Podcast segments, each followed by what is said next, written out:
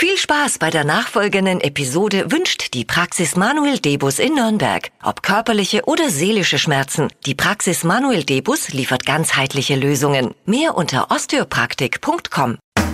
Fränkisch für Anfänger und Fortgeschrittene. Heute ist Wolferler.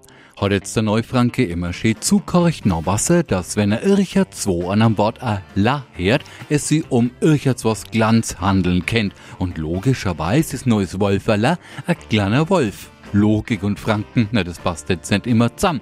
Und drum ist es Wolferler was ganz was anderes. Die Eltern Franken kennen den Begriff no.